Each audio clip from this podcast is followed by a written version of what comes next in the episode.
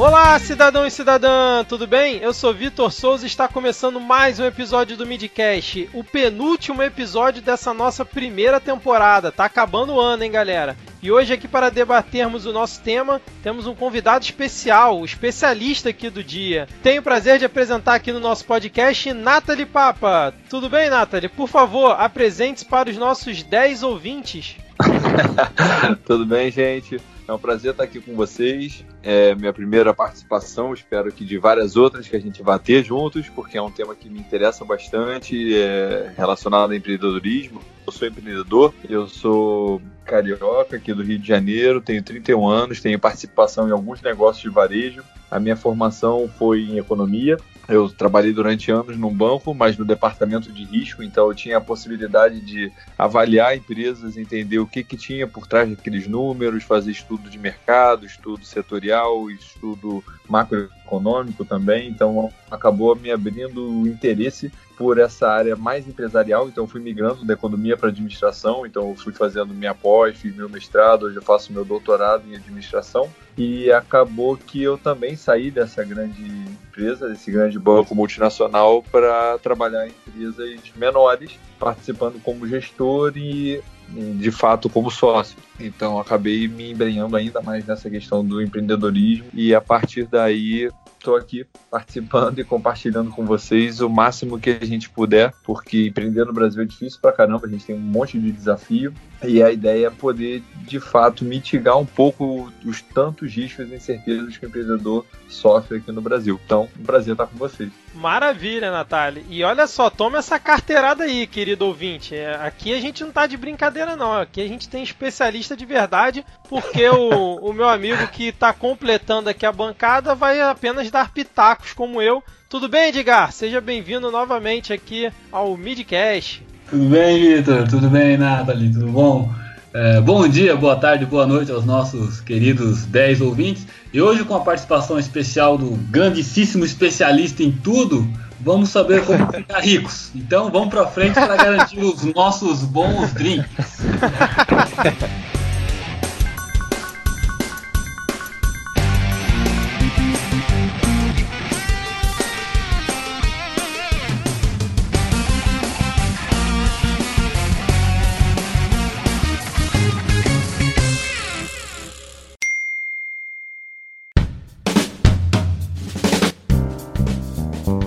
Antes da gente começar, mais uma vez gostaria de lembrar que você pode entrar em contato com a gente através do nosso Twitter, que é o podcastmid, ou lá no Instagram, que também é o podcastmid. Tem também o nosso e-mail, que é o podcastmid.gmail.com. Se você quiser mandar sua crítica, sugestão, elogio ou xingamento, pode ficar à vontade. Tem também o nosso Facebook, que é o facebook.com.br podcastmid, mas que a gente quase não olha por lá. E tem também o SoundCloud. Algumas pessoas comentam lá no SoundCloud também, que é onde a gente hospeda o nosso podcast. Também, se você quiser comentar por lá, pode ficar à vontade. A gente também recebeu recentemente comentário lá no Cashbox. Então, se você quiser comentar por lá também, a gente também está de olho. E também estamos no Spotify, caso você queira divulgar para alguém que ainda não escuta podcast ou não conhece o Midcast, o Spotify, como dizem em outros podcasts, é a porta de entrada das drogas, é a forma mais fácil de você conseguir indicar um podcast para um amigo ou um familiar. Bom, mas vamos lá.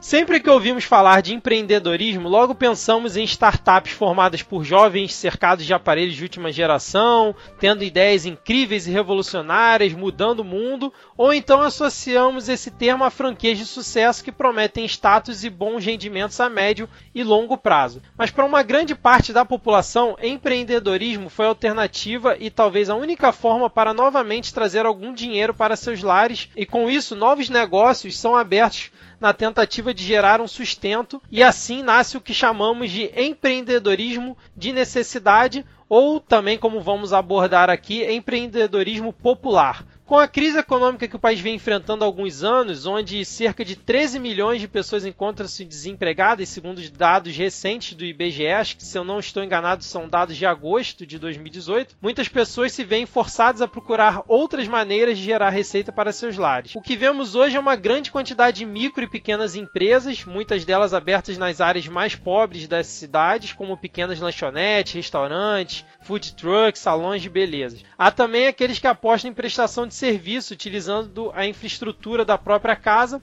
e assim surgem confeitarias, pizzarias, é, marmiteiras, profissionais especializados ali em bijuterias e uma infinidade de novos negócios é, abertos numa tentativa até mesmo de sobrevivência ali da, daquela pessoa. Com todo esse plano de fundo, nesse episódio nós vamos abordar e discutir diversos tópicos relacionados a esse assunto. Então, antes a gente vai, eu vou fazer aqui um breve resumo sobre o que é empreendedorismo, de acordo ali com a Wikipédia, que consegue fazer um resumo bacana, né? Então, de acordo com a Wikipédia, empreendedorismo é o processo de iniciativa de implementar novos negócios ou mudanças em empresas já existentes. É um termo muito usado no âmbito empresarial e muitas vezes está relacionado com a criação de empresas ou produtos novos, normalmente envolvendo inovações e riscos. E é um tema da moda, né? Você vê aí em tudo que é lugar é, as pessoas comentando e falando sobre empreendedorismo. Então, Natália, para a gente começar aqui, é, na abertura, é, na introdução, eu falei sobre o tal empreendedorismo de necessidade. Então, você consegue explicar para a gente qual é a diferença entre o empreendedorismo de necessidade e o empreendedorismo de oportunidade? Lógico, vamos lá. Primeiro, vou voltar um pouco nessa, nesse conceito que você apresentou agora, que é muito bacana e muitas vezes a gente só tem a visão lúdica do empreendedorismo, como você citou, de jovens, revolucionários, querendo mudar o mundo nas startups e vai muito além disso. O empreendedorismo não necessariamente está só relacionado a você abrir um negócio. Você pode estar, tá, sim, sendo um, ser um empreendedor, você ter a atitude empreendedora e trabalhar numa empresa. Você pode, sem problema nenhum, isso é conciliável. Não necessariamente o empreendedor é um, quem abre o um negócio. É, tem que diferenciar bastante quem é um empreendedor e quem é um empresário, porque também nem todo empresário é empreendedor. O espírito empreendedor está muito mais relacionado a essa inquietude de ver o que está acontecendo e tentar fazer alguma coisa diferente, tentar melhorar algo, mesmo que seja melhorar um processo já existente dentro de uma empresa e que não seja a empresa dele, sim ou não. Mas isso está mais relacionado à atitude empreendedora. Então, é importante essa diferença de ser empreendedor, ser empresário, ser funcionário empreendedor, enfim, isso tudo se complementa de uma forma, mas tem esses conceitos separados. E sobre essa questão da diferença do empreendedorismo de necessidade para de oportunidade, está mesmo também na no própria formação da expressão em si. Quando a gente fala de empreendedorismo de oportunidade, que seria esse um pouco mais lúdico, está totalmente relacionado a essa atitude empreendedora de inquietude é uma característica onde a gente o tempo todo, e eu me boto nesse grupo como empreendedor também, a gente está o tempo todo vendo oportunidade. Eu vou num restaurante, eu já penso, caramba, se o cara fizesse isso, ele podia aumentar a receita dele, ele podia melhorar o serviço, ele podia de repente adicionar alguma coisa no cardápio. Então essa inquietude que o empreendedor naturalmente tem de observar oportunidades de ganho é relacionado a esse empreendedorismo de oportunidade. Você observa problemas, em geral, o objetivo do empreendedor é resolver problemas, ou problemas da sociedade, ou problemas do negócio, o que quer que seja, um problema dele mesmo, uma demanda que ele tem, e tentar resolver ou criando um processo, ou até abrindo uma empresa, porque não se ele for também um empresário. Já o empreendedorismo de necessidade vai um pouco numa versão mais pé no chão, digamos assim, onde o, o empreendedor também, porque também é um empreendedor, ele precisa complementar renda, ele precisa ser criativo. Esse jeitinho brasileiro de se vir nos 30 para vamos fazer acontecer, o cara tem que pagar as contas e precisa fazer alguma coisa. Então, ele realmente necessita de uma complementação de renda, porque muitas vezes o negócio começa assim: o cara tem um emprego, ou a mulher, lógico, tem um emprego formal e complementa a renda com alguma atividade extra que eles consigam desempenhar. E é muito bacana isso ser visto, porque no Brasil nós temos um índices de empreendedorismo muito elevados e muito em parte por causa desse empreendedorismo dito de necessidade. E é bem bacana também ver essa conceituação, porque na verdade o espírito empreendedor está em ambos os conceitos, do empreendedorismo de necessidade como o de oportunidade. Mas tem essa diferenciação principalmente em relação a essa visão mais lúdica e também em relação ao planejamento, que isso é muito importante de se dizer. Eu participo também de uma ONG que a gente aqui no Rio leva é, educação empreendedora para as comunidades. Então eu já tive bastante contato com, continuo tendo na realidade bastante contato com empreendedorismo de necessidade.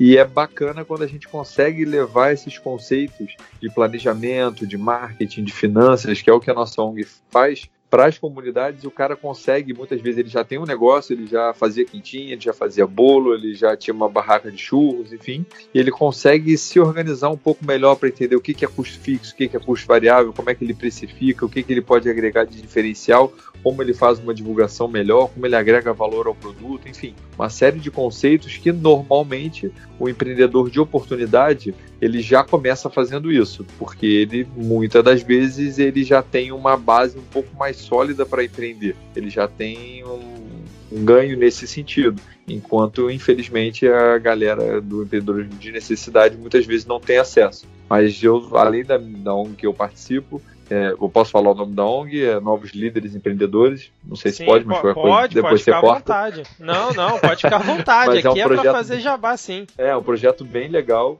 E Eu acessei o site, eu acessei o site da ONG, achei muito bacana. Inclusive, o pessoal da ONG teve numa escola aqui perto de casa fazendo um trabalho com alunos, acho que é da, não sei se é do ensino fundamental ou do ensino médio, e eu achei bem legal, cara. Cara, é bem, bem legal mesmo. Então a gente tem atividade hoje em Olaria, tem aqui no Cantagalo e tem na Rocinha também. Então a gente tem um programa para crianças, para já começar a fomentar essa educação empreendedora desde jovens, e também para a galera adulta que já empreende. E é muito legal até falando um pouco sobre isso, embora fuja um pouquinho, mas acaba relacionado. Quando a gente leva educação empreendedora para as crianças, o resultado é que eles começam a perceber que não necessariamente eles têm que seguir uma carreira tradicional de CLT, porque principalmente aqui no Brasil a gente ainda observa muito isso. Quando você fala que vai empreender aqui, caramba, mas isso vai pagar as contas, isso vai dar certo, você vai correr esse risco.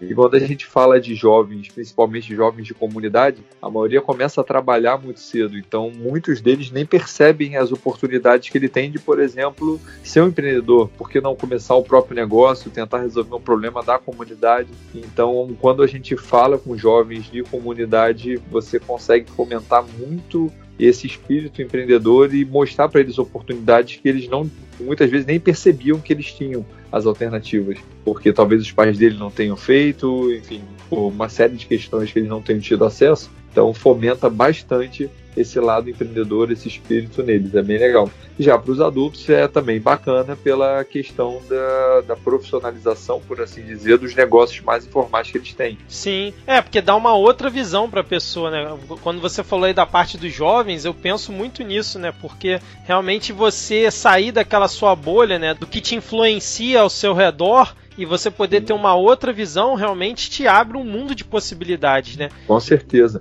E uma coisa que a gente faz muito, que também é muito legal, eu participo de uma série de grupos de empreendedorismo aqui no Rio, que se encontram, etc. Mas é bem interessante que a maioria desses empreendedores que participam desses grupos, eles são da Barra e da Zona Sul. Para quem não é do Rio, isso quer dizer que normalmente são pessoas que têm uma condição financeira bacana, classe média alta daí em diante. É, obviamente, sim, cada todo mundo tem seus méritos, mas é um, relativamente mais fácil você empreender quando você não tem que se preocupar em pagar a conta do mês, em pagar o colégio do seu filho, ou se vai ter comida ou não em casa. Quando já tem um Então, capital óbvio- de giro pra poder usar, né? É, é, exato. Obviamente também você vê que essa galera que talvez nem precisasse estar fazendo alguma coisa e, e tá querendo empreender também tem um mérito do caramba. Realmente eu valorizo muito isso também. Essa galera que, sim, tem grana, ok, de família, do que quer que seja, mas que mesmo podendo não fazer nada, tá querendo correr atrás e criar e ajudar a solucionar um problema. Isso também é muito legal. Mas é muito diferente em relação àquela galera da comunidade, desse empreendedorismo de necessidade que não tem isso e eu vou fazer meu negócio acontecer porque eu preciso disso. É muito diferente. E aí, o que eu tentei fazer um pouco também com a ONG foi promover encontros entre os dois tipos de empreendedores, porque as características são tão diferentes que todo mundo pode aprender muito com esses encontros. E aí Sem a gente dúvida. começou a promover encontros exatamente desses empreendedores mais ditos de oportunidade com outros de necessidade. E a gente complementa muito um ao outro quando consegue juntar todo mundo. E é bem legal porque é bem interessante quando a gente começa na, nas comunidades a falar sobre empreendedorismo. A primeira coisa que todo mundo coloca como entrave, que se coloca como entrave, não é que o entrave exista, mas as pessoas colocam essa barreira de ah, mas eu preciso de dinheiro. E aí, eu, quando a primeira coisa que eu, porque eu dou a parte de finanças, né? A parte do módulo de finanças sou eu que leciono para pra, as comunidades. E aí eu falo, tá, você quer dinheiro para quê? Vamos entender o seu negócio. Para que, que você precisa de dinheiro? Você precisa de quê de investimento inicial? Você precisa de quê de capital de giro? Você precisa de dinheiro para quê exatamente? Se eu te der 10 mil hoje, o que, que você faz com 10 mil? E a maioria não sabe o que fazer. Na verdade, muitos dos negócios não precisa de dinheiro, tanto uma quantidade tão grande. Óbvio, dinheiro ajuda, né? Ajuda para mas não necessariamente para estruturar a empresa. Num primeiro momento você precisa de dinheiro. Você consegue muita coisa aos poucos, começar pequeno. Obviamente você não vai começar gigantesco, você vai começar menor, vai crescendo, você vai formando seu capital e a partir daí conseguir ir crescendo. Enquanto eu vejo na galera do outro lado como o dinheiro pode ser problema. Eu até levei um, um colega meu que é empreendedor aqui também no Rio, que ele é o fundador do pão de queijo carioca de Minas. Não sei se vocês conhecem, mas enfim, ele assim que abriu a empresa, ele conseguiu, ele tem um produto diferenciado, que é um pão de queijo com um percentual de queijo mais elevado que o normal e só com queijo da Serra da Canastra. Então é um pão de queijo muito bom.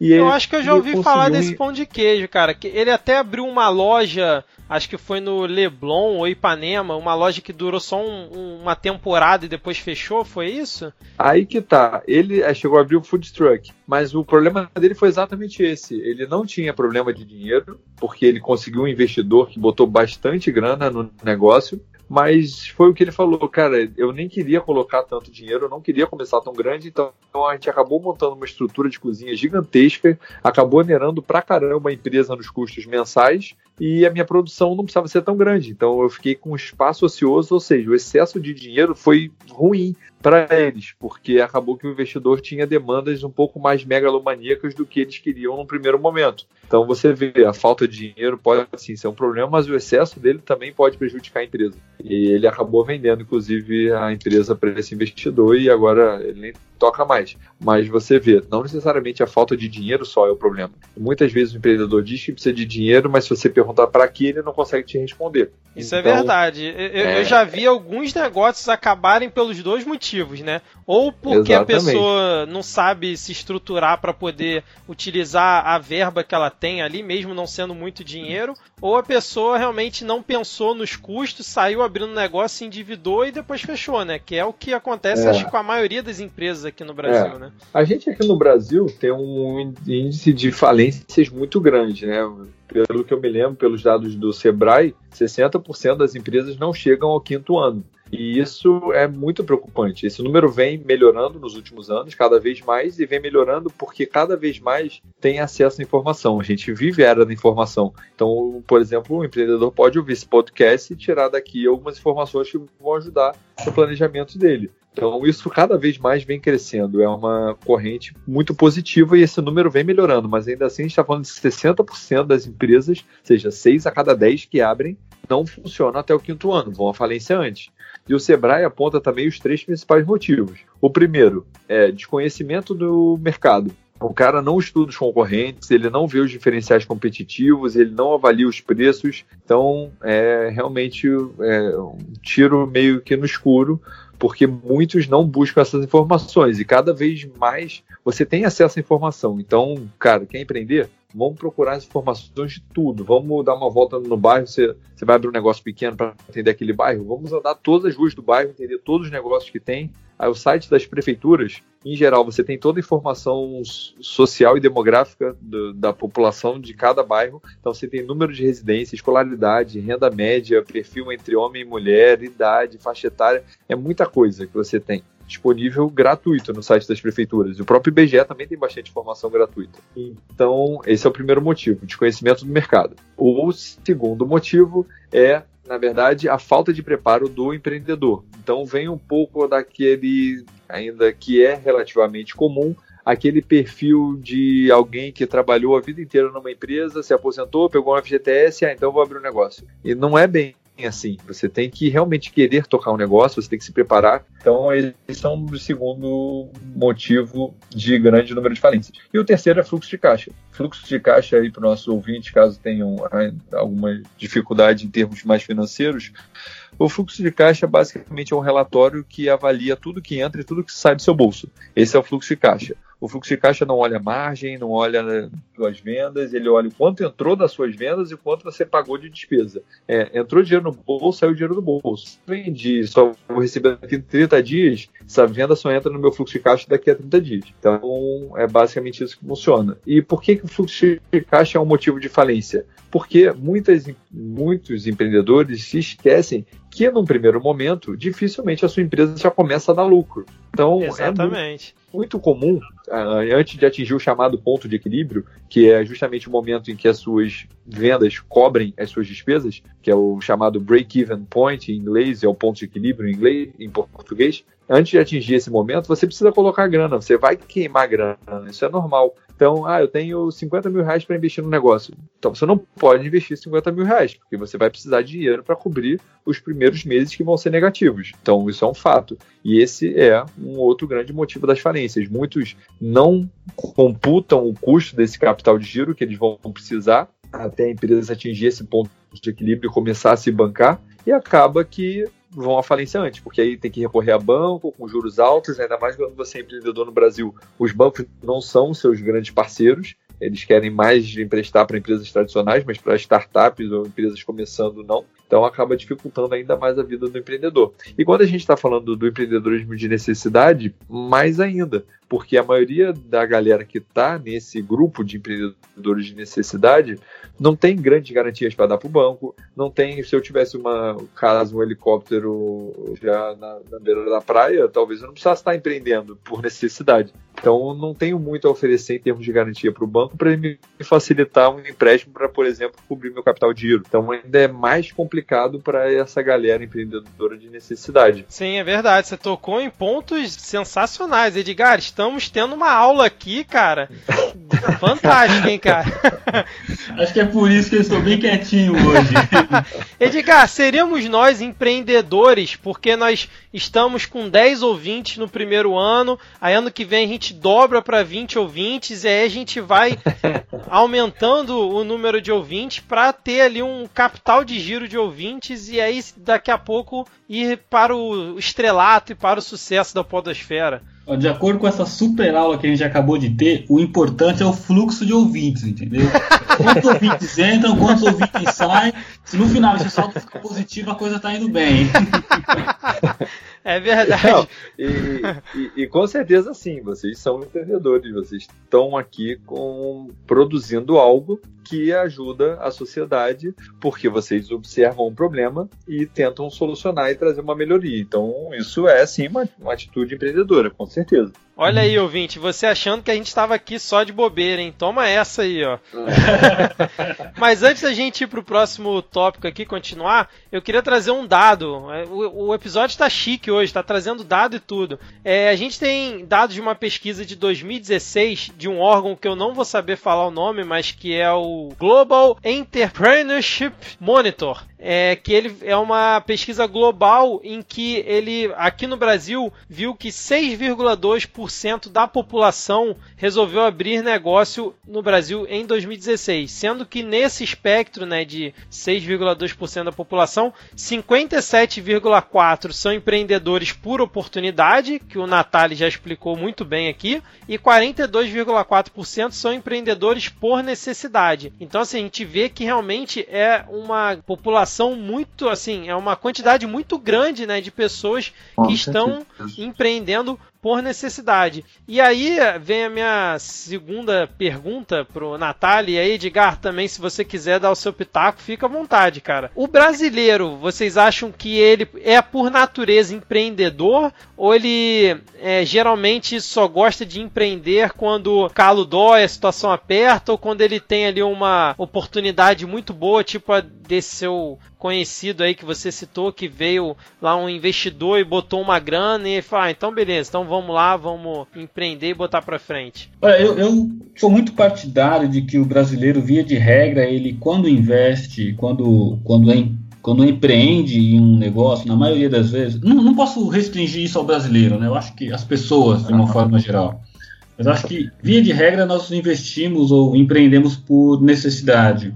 É, um, é, uma, é uma frase triste, infelizmente, porque reflete um cenário político, econômico que a gente está vivendo e que não é favorável. A gente tem aí é, milhares e milhões de pessoas desempregadas, e aí na emergência o camarada vai vender um refrigerante na rua, e aí acaba montando uma lojinha, enfim. É a necessidade falando mais alto, como o Natália colocou, e colocou muito é. bem, quando você tem a, quando você tem que levar comida para casa, né, quando você tem que pôr dinheiro, enfim, pagar as contas no final do mês, é, você samba nos 30, né? Você faz o que tem que fazer, enfim, gerar dinheiro. Então, os nossos, a grande maioria sem citar números, assim, sem ser tão chique quanto as estatísticas que o Vitor trouxe, eu arriscaria dizer que os nossos uh, investimentos são, em sua maioria, feitos uh, por necessidade.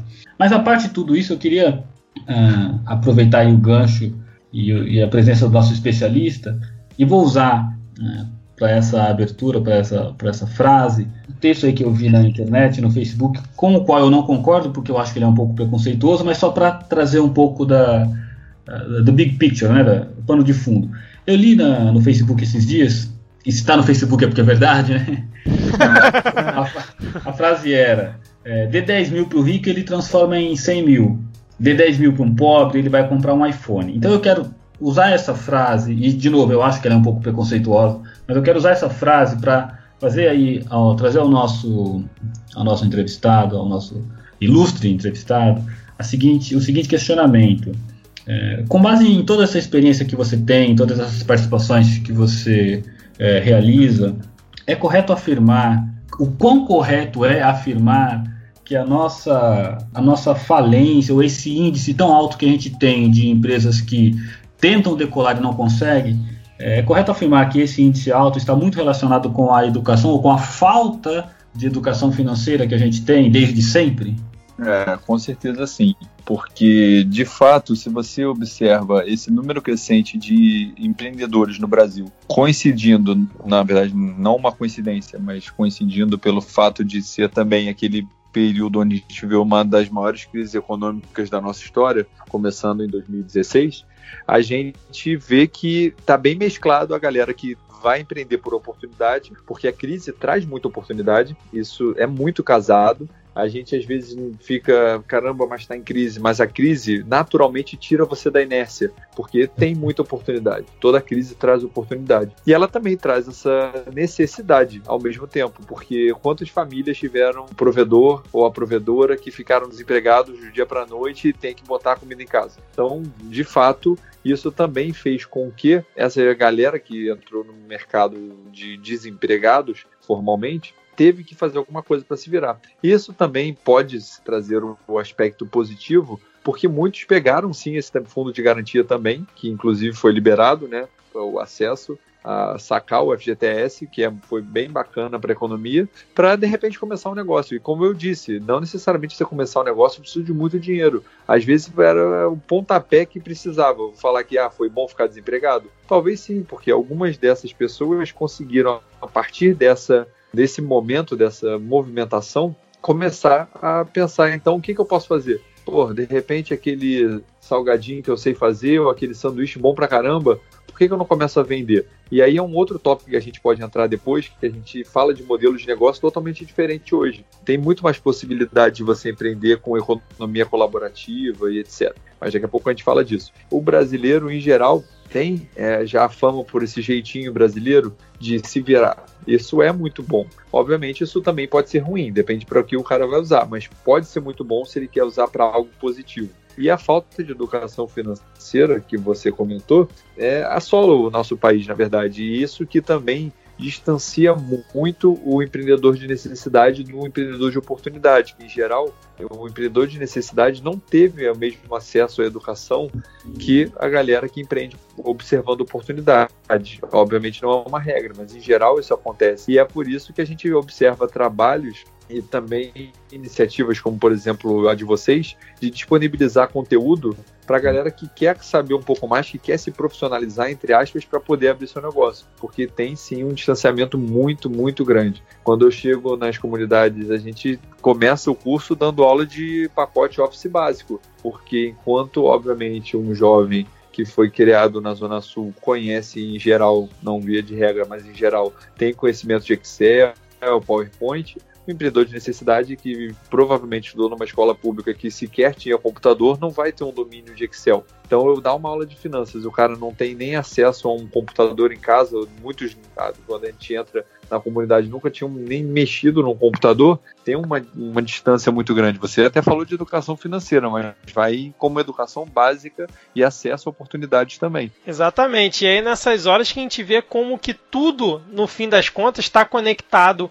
à educação e a política, né? Porque os dois influenciam no andamento do país como um todo e ambos estão interligados. Não tem muito para onde você correr. Mas antes da gente continuar, vou trazer novamente um dado aqui para botar como plano de fundo de tudo que você e o Edgar falaram, que segundo dados do Serasa Experience do ano passado, né, de entre janeiro e dezembro de 2017, o setor de serviços continuou sendo mais procurado por quem quer empreender, né? Foram Ah, com certeza. Foram 1.406.634 novas empresas que surgiram neste segmento, o equivalente a 63,9 do total de empresas nascidas. Isso só em 2017. 2017, né? Os uhum. novos comércios totalizaram 615 mil, totalizando ali 27,9 do total, e no setor industrial foram abertas 173 mil empresas, totalizando ali 7,9. E aí, de acordo é, com os dados, né, entre as mais de 2, 2 milhões de novas empresas nascidas em 2017, 181 mil foram serviços de alimentação e em seguida vieram ali 161 mil com empreendimentos no ramo de serviço e higiene, aí depois embelezamento pessoal, aí vem depois confecção em geral, reparo e manutenção e por aí vai. Mas isso dá uma boa amostra de como é que é o perfil do, do empreendedor de uma forma geral, mas isso acaba se refletindo no empreendedor popular aqui no Brasil, né? Sim, com certeza. É porque se você observa, esse setor de serviço é também o que possibilita você começar um negócio com menos investimento. Se você falar vou montar uma fábrica, aí sim você provavelmente vai demandar um investimento inicial muito maior. Já essa área de serviço, e aí então a gente pode falar um pouco também sobre economia colaborativa, te permite começar um negócio basicamente com pouquíssimo recurso, porque de fato você não precisa de muita coisa para produzir um serviço. E nessa área, principalmente quando a gente fala aí de é, negócio de alimentação, de beleza, é muito comum a pessoa já ter um dom ou uma habilidade específica e querer ganhar dinheiro com isso. Então, seja alguém que faça unha bem, corte bem cabelo, pinte, enfim, faça maquiagem, ou alguém que cozinhe bem, tenha um prato específico, enfim, faça um bom brigadeiro, faça um bom doce e comece a comercializar isso. Sendo que quando a gente está falando de economia colaborativa, também para trazer para os nossos tão diversos ouvintes que vocês estão dizendo, e o fato é que a gente hoje pode ter uma possibilidade de aproveitar oportunidades até na hora de montar o um negócio. Aqui no Rio, é, não sei quantos dos, dos, nossos ouvintes são aqui do Rio, mas a gente tem uma série, uma série mesmo de empreendimentos na área de alimentação que estão no iFood e que entregam na Zona Sul, que estão situados na Rocinha. A Rocinha tem uma posição estratégica, a Rocinha e Vidigal, que são duas comunidades gigantescas aqui. A Rocinha passa de 200 mil habitantes, que é maior do que muita cidade pequena no Brasil. 200 mil habitantes e os caras ali empreendem também, óbvio. E com a, com a iFood, eles conseguem, produzindo na Rocinha, entregar na Barra e na Zona Sul, que são bairros com poderes aquisitivos mais elevados. Então, é, é, há essa possibilidade. O iFood, eu estou falando só de uma ferramenta, mas tem o Spoon Rocket, agora tem o Glovo, tem o Rap, enfim, tem vários outros, várias outras empresas surgiram nesse ramo mas que te possibilitam esse tipo de coisa e a gente tem que aproveitar. A gente vê, olha a mudança de mercado. Hoje em dia o Airbnb tem mais hospedagens do que qualquer rede de hotéis no mundo. O cara não tem nenhum quarto. Ou seja, é uma plataforma que conecta pessoas. Então o cara não teve que fazer um investimento em comprar quartos, construir hotéis. Então você vê, olha, ele faz mais hospedagem do que a rede Sheraton, Marriott, Trump, todas. Então isso é muito bacana. A gente olha uma mudança muito grande no mercado nesse sentido.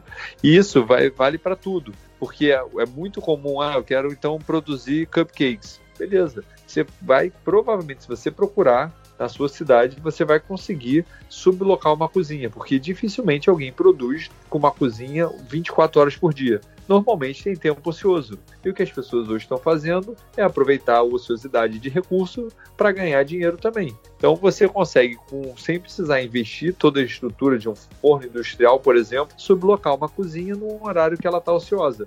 Então, quando a gente fala em parceria, o objetivo é pensar em parceria que você já ganha-ganha. O cara não está com a cozinha sendo utilizada, então por que não sublocar e ganhar uma renda extra? E você, por que não tentar fazer uma sublocação, não precisar fazer todo o investimento numa cozinha industrial e aproveitar os horários alternativos? Até você consegue mão de obra também para esses horários, enfim. A economia gira muito bem dessa forma, com a otimização do recurso que já existe. Excelente, excelente. Você falou essa questão da sublocação, você conhece casos de pessoas, não assim, de, de uma pessoa que sublocou um espaço de um restaurante com uma cozinha industrial, mas de pessoas que moram ali próximas, ali na, na comunidade, ou são vizinhos do mesmo prédio, enfim, que elas se juntam e aí formam é, essa união de forças para poder, por exemplo, ah, um faz almoço faz quentinha, o outro faz cupcake. Aí eles se juntam, fazem uma, uma cozinha juntos e um tá usando durante o dia para fazer as quentinhas e o outro tá usando à noite para fazer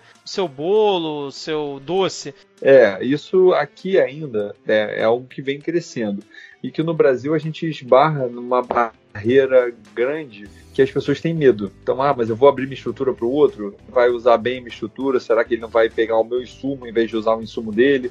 Então ainda é uma grande barreira. A gente a tem confiança, né? Falta confiança entre Exatamente. os empreendedores. Né? Ainda falta muito. É engraçado, eu quando estou dirigindo, né? Eu estou viajando, alugo carro, enfim, qualquer motivo que seja, Cara, eu vejo alguém na, na rua e eu penso, cara, não tem nada aqui perto, vou oferecer uma carona. Ninguém aceita carona aqui. Eu penso, cara, eu tô oferecendo uma coisa que seria boa, mas todo mundo fica com medo. Tem a de confiança Sim, natural. com certeza. Ainda penso, mais se no Rio. É, ainda mais eu, barbudo, será que alguém entraria no meu carro? O engraçado é que essa questão da, da carona, eu fui já há bastante tempo, em 2004, se não me engano, já há bastante tempo mesmo eu fui pro sul, cara, e em Floripa é a coisa mais natural que existe. Sério, praias, cara? Sim, as praias são distantes do centro, né? Então, cara, eu tava voltando da praia e o pessoal parado na rua pedindo carona. Eu olhei assim e falei, meu, não, ninguém vai parar. E os caras paravam e entrava nego e a galera continuava, é. sabe? É muito comum isso em Floripa. Eu, eu, é. eu me senti surpreso, assim, eu fiquei bastante surpreso com isso. E já, daí já já tem na essência a questão da, do compartilhamento. Né? Então, fazer surgir dentro de um grupo, e aí eu estou restringindo nesse momento o grupo a essa, a essa galera lá de Floripa que já está mais habituada com essa questão de compartilhar, de dividir. Então, fazer surgir essa ideia dentro de um grupo que já tem essa ideia meio que que já vê isso com olhares mais naturais, você daria de fato um grande negócio, né? E ainda com tudo é. isso, dá até um, um, outro negócio que é o cara que não vai produzir nenhuma coxinha, ele só vai montar uh, cozinha industrial para alugar. Né? Ele aluga não a cozinha, ele aluga o horário da cozinha. Que é a essência. é verdade. Se você pensar bem, é a essência do coworking, né? O cara vai lá, é. aluga um escritório grande, é. divide isso em vários pedacinhos, em vários horários e aluga o uso, né? o direito de uso de um tempo X. É muito interessante. É. Aqui no Rio, acho que em São Paulo também, tem uma iniciativa nesse sentido que é a House of Food. Não sei se vocês conhecem, mas olha como esse empreendedor foi bem esperto na sacada dele. Ele subloca a cozinha para chefes e os chefes também, é, eles, os chefes servem é, comida no restaurante durante aquele dia. Então ele tem sempre novidade no restaurante dele, sendo que o chefe paga para estar usando o espaço dele. Então, ao mesmo tempo, ele movimenta o restaurante dele, porque ele tem sempre um chefe novo querendo usar o espaço de cozinha dele para testar cardápio, para chamar consumidor, enfim, para o que quer que seja. E para o chefe é bom, porque tem essa possibilidade de estar com a estrutura inteira de um restaurante que talvez ele não tivesse, e para o restaurante é excelente porque tem sempre um chefe novo por dia ou por semana que seja assinando o cardápio dele. Então sempre tem novidade e está sempre bombando. Então, Mas espera aí, é... as vendas do restaurante vão para o cara que é dono da Ficam cozinha? compartilhadas. Ah, entendi. Então é um ganha-ganha, todo mundo ganha nesse sentido.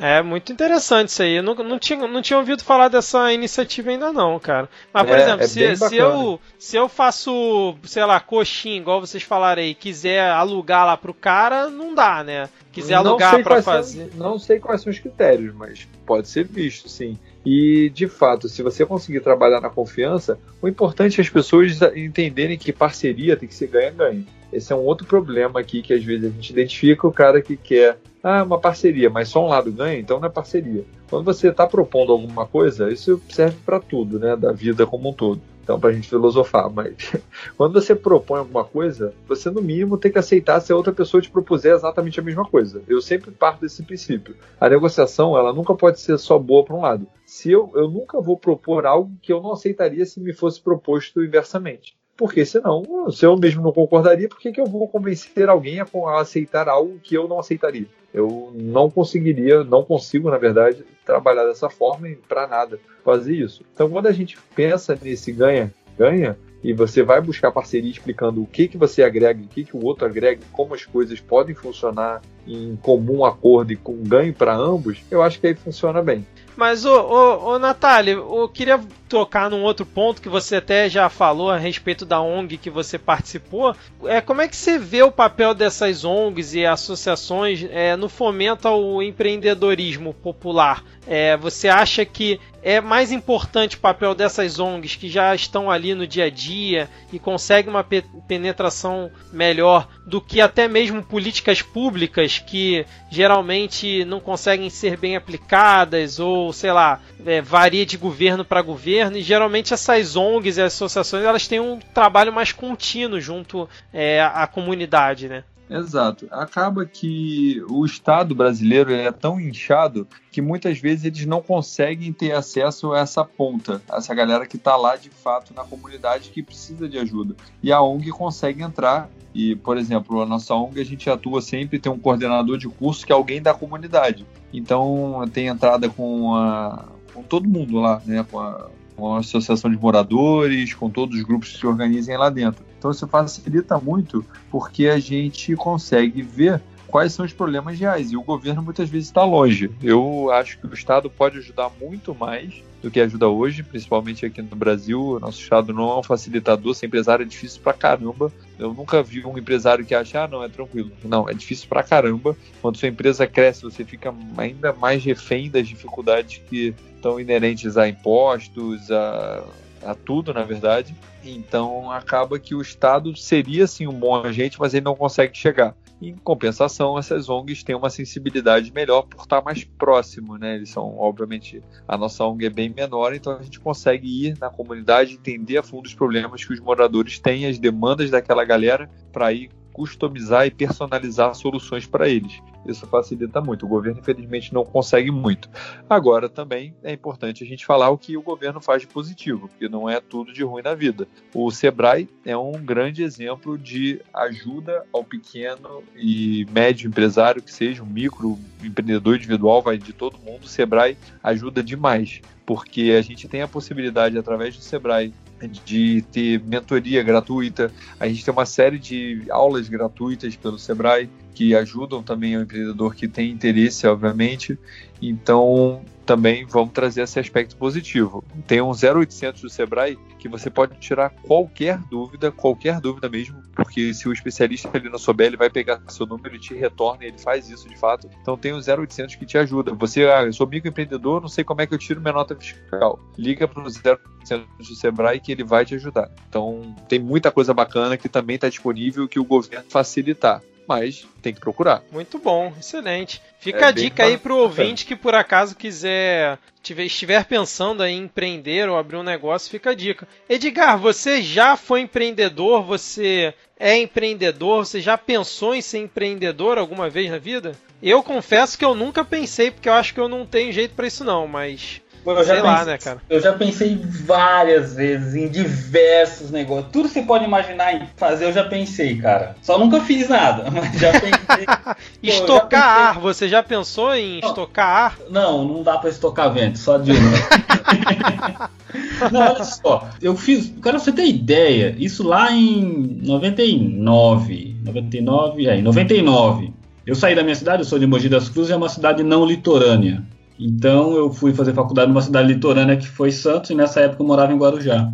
Eu, eu trabalhava num barzinho ali na beira da praia, cara, e eu vi aqueles caras vendendo coco. Sei lá, 3 reais o coco. Eu fiquei, pô, será que esse cara ganha dinheiro vendendo coco a 3 reais, né, meu? Eu comecei a pesquisar preço de coco, mas para você comprar lá do cara que planta coco, não para ir ali no Ceasa comprar, né? Pô, eu devo ter esse e-mail até hoje, cara. Eu mandei e-mail para um monte de fazenda de coco. Aí teve uns três caras que me responderam e o preço, o custo do coco, a carreta com 3 mil cocos, carreta com, não, 3 mil não, acho que era 14 mil cocos. A carreta com 14 mil cocos, entregue lá no endereço que eu desse, lá em Guarujá, saía 14 centavos, cara. E o cara vendia o coco a 3,50 lá na praia. Eu fiquei louco nessa época. Eu falei, vou, vou, vou montar. Sabe esses carrinhos de, de golfe? Igual aqueles carrinhos que o cara usa para carregar material de golfe? Ter cheio de coco e sair andando pela praia? A ideia era comprar, arrumar um carrinho daquele, caracterizar todo, sabe, tipo um coco gigante com aquele canudo para fora, assim, e sair vendendo coco, cara. Eu fiquei é, pensando tá muito. Mas essa é uma inquietude do empreendedor. A gente começa a ver negócio em tudo. O cara, o cara ganha dinheiro, então dá para ganhar, botar uma margem melhor, vamos fazer. Foi esse o ponto, assim. Eu já pensei em várias coisas. Eu pensei em bar, já pensei em fábrica, já pensei em um monte de coisa, cara. É, é uma pena que a Clarice não esteja aqui participando com a gente hoje, porque ela é a nossa empreendedora do grupo no momento e acho que ela teria um bom relato para falar a respeito, a respeito disso. Falando em empreendedorismo popular, a gente acaba caindo na questão da crise econômica, né, que a gente está vivendo aqui no Brasil e provavelmente ainda vai viver aí pelos próximos dois, três anos, é o que eu já vi alguns especialistas falarem, né? Apesar do otimismo, a gente acaba tendo que é, tocar nesse ponto porque é o seguinte: o que, que, geralmente você vê acontecendo com as pessoas que fazem o empreendedorismo por necessidade, mas acabam não alcançando o, o sucesso, alcançando ali o, o resultado que, que ela tinha, que, que ela almejava, quando tem uma primeira oportunidade, sei lá, o mercado voltou a ficar aquecido e a crise está é. melhorando, ela costuma voltar para o mercado de trabalho, para a área em que ela atua, ou ela geralmente continua insistindo ali no, no, no empreendimento dela, né? O que, que é. você costuma ver, mais ou menos? Não, isso é realmente uma grande diferença que marca o empreendedorismo de necessidade do de oportunidade. Porque o empreendedor de necessidade, ele de fato precisa daquele recurso para o dia a dia dele. Então, o mercado aquece, ele volta para o mercado. Esse é um fato que a gente certo? E o que a gente tenta fazer, por exemplo, através do trabalho da UG, é mostrar para ele que, de repente, a empresa ainda não atingiu o ponto de equilíbrio, não está no melhor momento, mas porque requer paciência.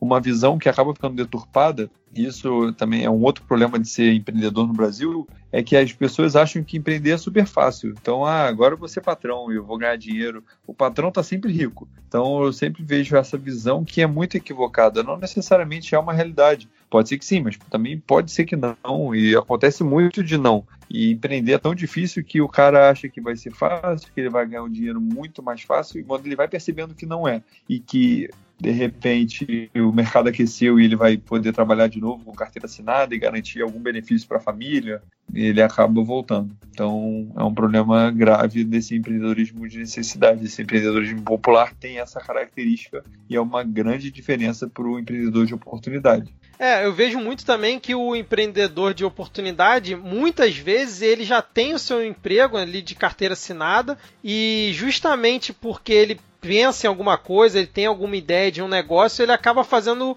as coisas em forma paralela, né? Ele continua Exato. ali com o emprego dele, vai empreendendo para quando chegar num certo momento que ele conseguisse sustentar do negócio dele, ele largar o, o emprego, né? É meio que o caminho inverso, né? Com certeza. E aí tem essa grande diferença que marca. Exatamente. Edgar, você tem alguma coisa aí para falar? Ah, acho que é, é reforçar essa, essa mensagem que se não estiver se, se não estiver tão direta, a mensagem é administrar é, dá muito trabalho. Não é uma atividade trivial como a gente pensa quando está fora do, quando você não administra algo, né?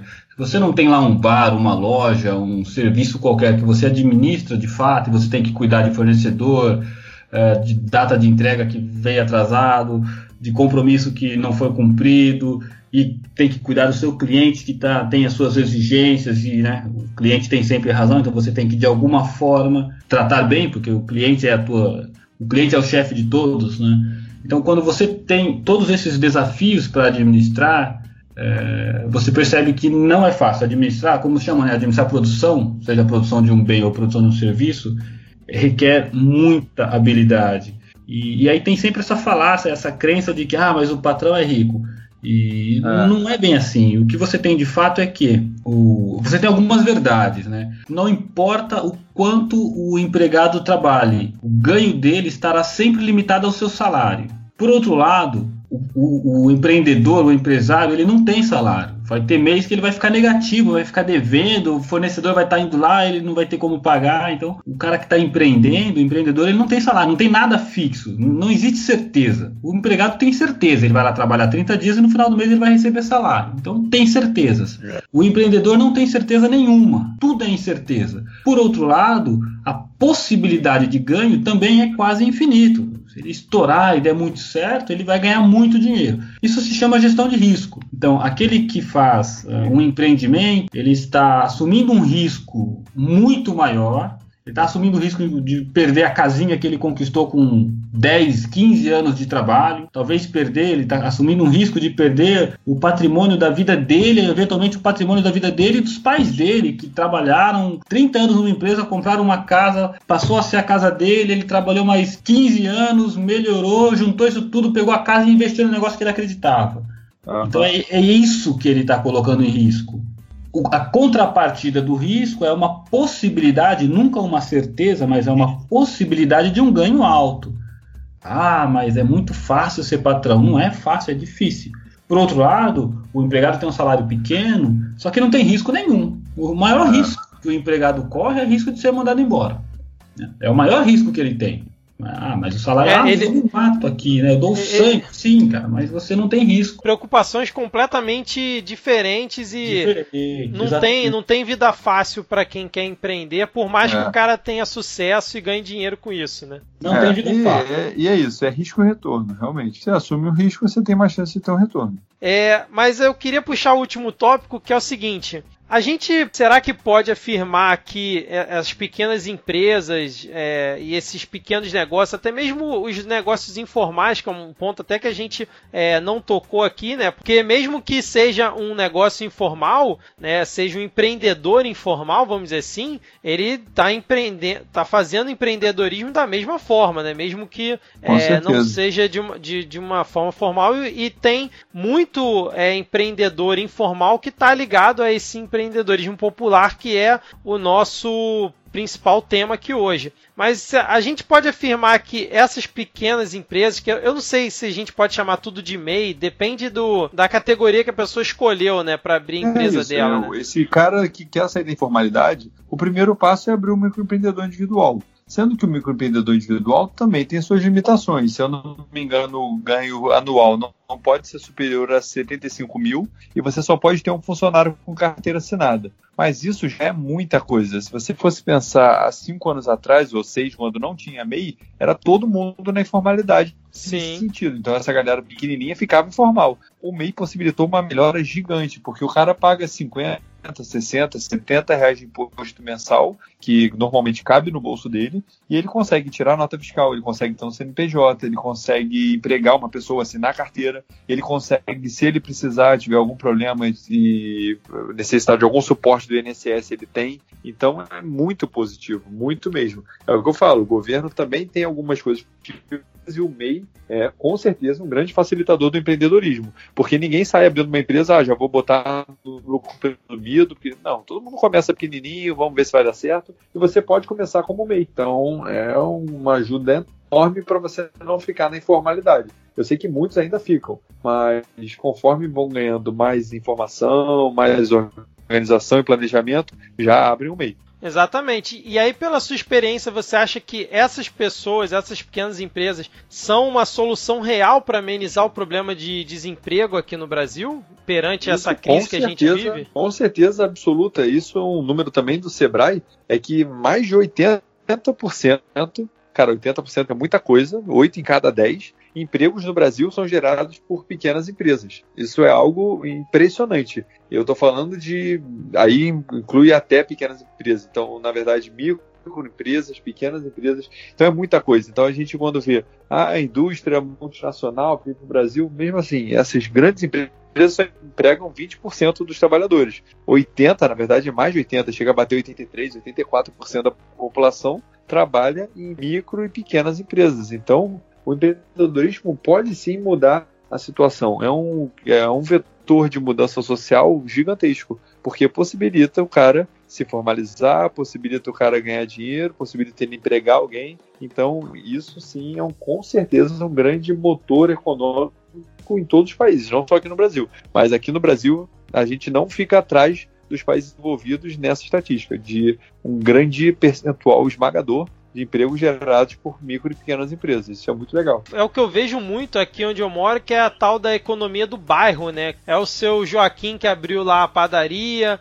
é o seu fulano que abriu ali uma lojinha para vender roupa, não tem grandes marcas, não tem franquias, mas o comércio vai resistindo, vão abrindo coisas ali, aqui, e é o que você falou, né? Vai girando a economia e vão empregando as pessoas que moram no entorno e, e vai nesse pouquinho pouquinho que vai somando quando você vê chega em números que você trouxe aqui pra gente, né? Pra gente poder fechar, o que que você acha que ainda poderiam ser implementadas de políticas aqui no Brasil para tentar até mesmo desburocratizar ou facilitar a contratação de pessoas por parte dessas micro e pequenas empresas? É, o Brasil precisa urgente, urgentemente mesmo. Ah, tem que ter reforma da Previdência, tem que ser uma série de reformas, mas a primeira, se eu fosse presidente, com certeza minha primeira reforma seria tributária. É, é, é muito difícil. Não sei, vocês, né, vocês não empreenderam, mas a minha, o meu negócio principal, que é esse varejo de material de construção, a gente já está no lucro presumido. A gente já ultrapassou a faixa do simples. O simples já é difícil pra caramba. O, depois que você sai do simples é tipo o um inferno. Então, a gente tem que gastar uma grana de contador todo mês. O meu contador mesmo tem uma série de dúvidas, então a gente tem que ir em advogado tributarista para entender só como pagar as coisas. Então você perde... Isso porque você quer pagar, né? Exatamente. Então você perde muito tempo, muito dinheiro para pagar os impostos. Não tem uma, não tem nada que seja unificado. Quando você vende para outro estado, é um inferno. Então às vezes eu prefiro nem pegar a venda porque é tão complexo vender para outro estado que ah, tá, deixa, vende só aqui no Rio mesmo.